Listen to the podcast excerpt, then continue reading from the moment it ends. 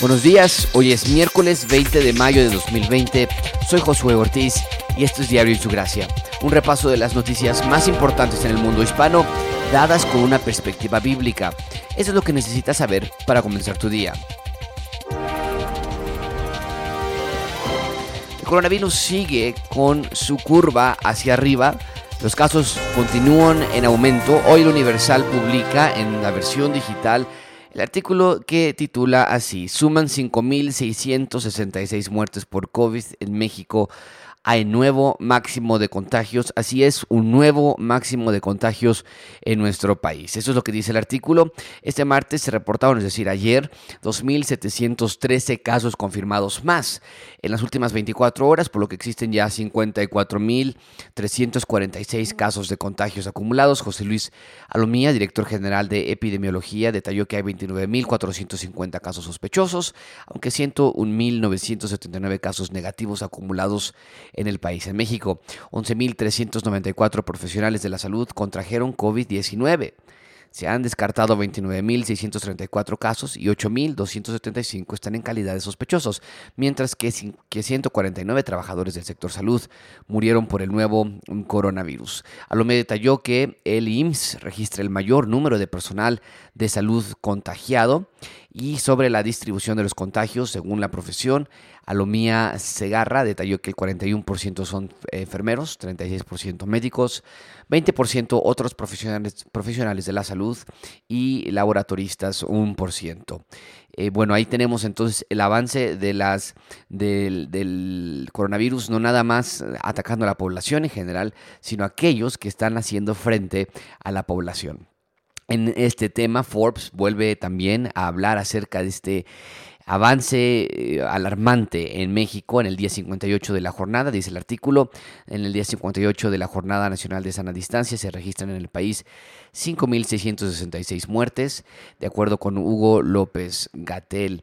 Las autoridades de salud también informaron que se registraron 29.450 casos sospechosos. Desde el inicio de la epidemia se han estudiado a 185.775 personas y más temprano López Gatel respondió a las críticas al manejo de la pandemia de COVID-19 en México al asegurar que hay personas empeñadas en no ver las evidencias de un modelo teórico en el mundo se conforman con poco y comparar con lo que no ha sido no basta por comparar la proyección de lo que hubiera ocurrido con lo que está ocurriendo, respondió. El funcionario destacó que gracias a las medidas tomadas por el gobierno se redujeron los casos. Con inacción hubiera sido 38.773 casos.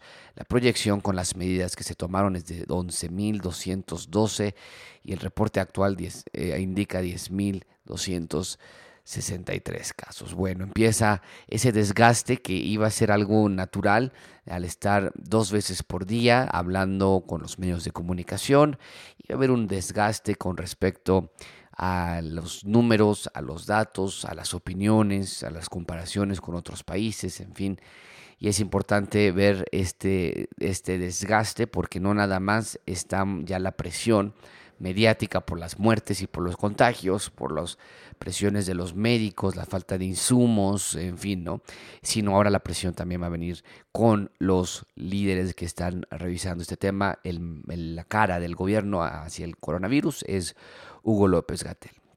El financiero publica un artículo donde está titulado El primero de junio no volveremos a la normalidad. López Gatel, que es interesante porque, bueno, la campaña era regresar a la nueva normalidad pero no, dice, no va a ser así, por lo menos no de lo que nosotros tenemos en mente. El artículo lee así. El secretario, el subsecretario de Prevención y Promoción de la Salud, Hugo López Gatel, afirmó que este lunes, que el fin de semana, eh, este lunes, que el fin de semana, el fin de la jornada nacional de sana distancia, el próximo primero de junio, cuyo objetivo ha sido reducir el número de contagios, no significa que el país volverá a la normalidad. Esto es lo que dice él, citan textualmente al subsecretario. No piense la ciudadanía que el primero de junio volvemos a la normalidad, a todas las actividades que veníamos realizando. No va a ser así. La manera en que va a ocurrir es que en cada estado, en cada entidad federativa, anticipadamente al primero de junio, en el fin de semana anterior, presentaremos el estado que guarda la epidemia de COVID en cada una de las 32 entidades federativas y estará representado por un semáforo de riesgo epidemiológico que considera diversas variables. Bueno, aquí la pregunta es, como tal, no, no se esperaba una nueva normal, una normalidad como el subsecretario dice, actividades que veníamos realizando, restaurantes, cines, actividades deportivas, gimnasios, en fin. Pero sí se esperaba una nueva normalidad, un escalamiento un regreso escalonado a las actividades de, normales que podríamos pensar, es que regresos escalonados a los trabajos, a las escuelas, pero la, la cautela que el gobierno está tomando es gracias a los números que no están dando. Para el primero de junio, si se esperaba el pico que fuera entre el 8, bueno, decía el primero dijo el subsecretario el 6 de mayo, después ya se movió al 8, porque eh, la razón que él dio que se movió al 8 fue porque estaba muy bien la curva, iba aplanándose y al aplanarse entonces el pico se iba alargando un poco más. Bueno, estamos a 20 de mayo y los números continúan rompiendo récords. Entonces esto hace que el regreso a la normalidad sea todavía más adelante. El artículo continúa diciendo durante la conferencia, Mauricio Hernández Ávila, director de prestaciones económicas y sociales del Instituto Mexicano del Seguro Social, IMSS, explicó las medidas de salubridad que deberán adoptar las empresas de los sectores de la construcción, minería y automotriz en su reapertura de actividades. Y aquí está la parte importante, son estos sectores empresariales, estas industrias, las que tienen mayor presión de ya hacer una reapertura de actividades, no el resto de la población.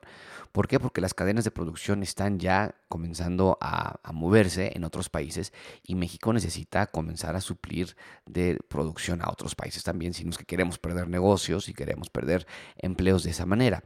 Pero de allí en fuera, todos los demás parece que va a ser todavía más tiempo. ¿Qué pasa con la educación? Por ejemplo, Forbes también tiene un artículo donde habla acerca del Instituto Politécnico Nacional y sus futuros y sus planes a futuro. Eso es lo que dice. El IPN, el Instituto Politécnico Nacional, no cancelará semestre, pero alumnos tampoco volverán a las aulas. Sus medidas híbridas con él hablando acerca de la, de la eh, regreso, el retorno y la, escuela, la escolarización virtual bueno, pues parece que no queda de otro, de otra, tendrán que hacerlo de manera virtual. Esto es lo que dice el artículo. Luego de que el pasado 16 de marzo el Instituto Politécnico Nacional anunció que se suspenderían sus clases presenciales debido a la pandemia, anunció este lunes que él eh, tampoco se concluirá de manera presencial sino que será de manera virtual. En un comunicado detalló que para continuar y concluir el presente semestre escolar, se modificará el calendario académico, el cual será presentado para su aprobación en la sesión extraordinaria a distancia del Consejo General Consultivo. Dentro de las modificaciones se prevé que el fin de evaluaciones ordinarias de este semestre sea el 15 de julio, en tanto que las evaluaciones extraordinarias cambiarían al 17, 20 y 21 de julio. Asimismo, se estima que la culminación de este semestre sea el 31 de julio, mientras que las vacaciones de verano se, se pospongan del 3 al 21 de agosto próximos. Las reinscripciones del semestre al semestre 21-1 se cambiarían al 31 de agosto al, del, 30, del 31 de agosto al 4 de septiembre y el inicio del semestre 21-1 se reagendaría al 7 de septiembre. El Instituto Politécnico Nacional reiteró que a pesar de lo previo, la, reanudación de actividades académicas presenciales se realizará cuando el semáforo sanitario en la región donde se ubique una unidad del Politécnico esté en color verde y ese verde no sabemos cuándo va a regresar. Realmente es algo interesante saber cuándo va a suceder esto. Los efectos del coronavirus en México no nada más van a tener problemas de salud, sino ya están trayendo y estarán acentuándose aún más con problemas económicos. También Forbes publica un encabezado, dice, sin empleo 2 millones en México en el primer trimestre del año.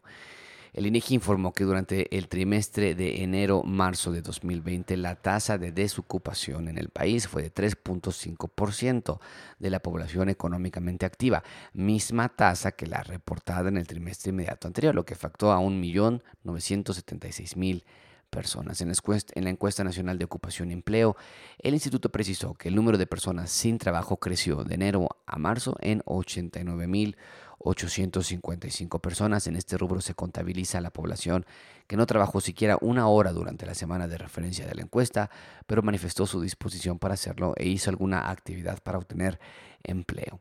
La, detalló que la población subocupada alcanzó 4.7 millones de personas. Aquí se considera el porcentaje de la población ocupada que tiene la necesidad y disponibilidad de ofertar más tiempo de trabajo de lo que su, de lo que su ocupación actual le demanda, es decir, personas que dejaron de trabajar horas, tal vez porque les cortaron el empleo, les cortaron el trabajo, perdieron alguna, eh, algún, algún bloque de, de trabajo y quisieran trabajar más.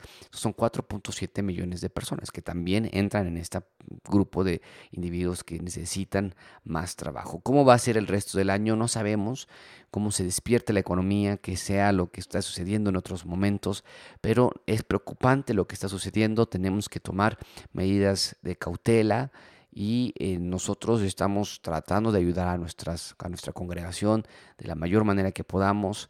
Eh, vuelvo a ocupar este medio para repartir esta, esta noticia de si alguien necesitase en una despensa, si alguien necesita algún apoyo, por favor, háblenos, estamos en comunicación y estamos sirviendo. En temas internacionales, Reuters eh, eh, publica un artículo que dice Brasil reporta más de un millar de muertos en una jornada y récord de casos diarios de coronavirus. No se detiene en Brasil. Brasil reportó el martes, dice el artículo, 1.179 muertes. Eso es increíble. Por el coronavirus, un récord diario. Por primera vez sobre la barrera del millar, lo que llevó el total de fallecidos por la infección a 17.971, dijo el Ministerio de Salud. Los nuevos casos de la infección aumentaron a 17.408 en un día. También un nuevo máximo que llevó la cuenta a un total de 271.628 contagiados. Perú, en temas internacionales también, dice Reuters, anota récord de 4.550 contagios diarios y se aproxima ya a los 100.000 casos de contagios. Perú contabilizó un récord de 4.550 contagios, contagios diarios, según el presidente Martín Vizcarra, cuando el país lleva poco más de dos meses de cuarentena en busca de frenar la enfermedad. Vizcarra, en una conferencia de prensa en el Palacio de Gobierno, afirmó que la cifra de contagios se ha determinado por el gran número de pruebas que realiza el gobierno y que representa uno de los más altos de América Latina. El mandatario indicó que él mismo pasó el lunes por un examen médico junto con los trabajadores del Palacio de Gobierno y que salió negativo. Los casos de coronavirus en el país subieron a 99.843 frente a los 94.933 del lunes, mientras que el número de fallecidos aumentó a 2.914. Esta enfermedad nos está golpeando y nos está golpeando duro, pero vamos a salir de ello, afirmó el mandatario. Bueno, ahí tenemos esos casos internacionales con respecto al coronavirus.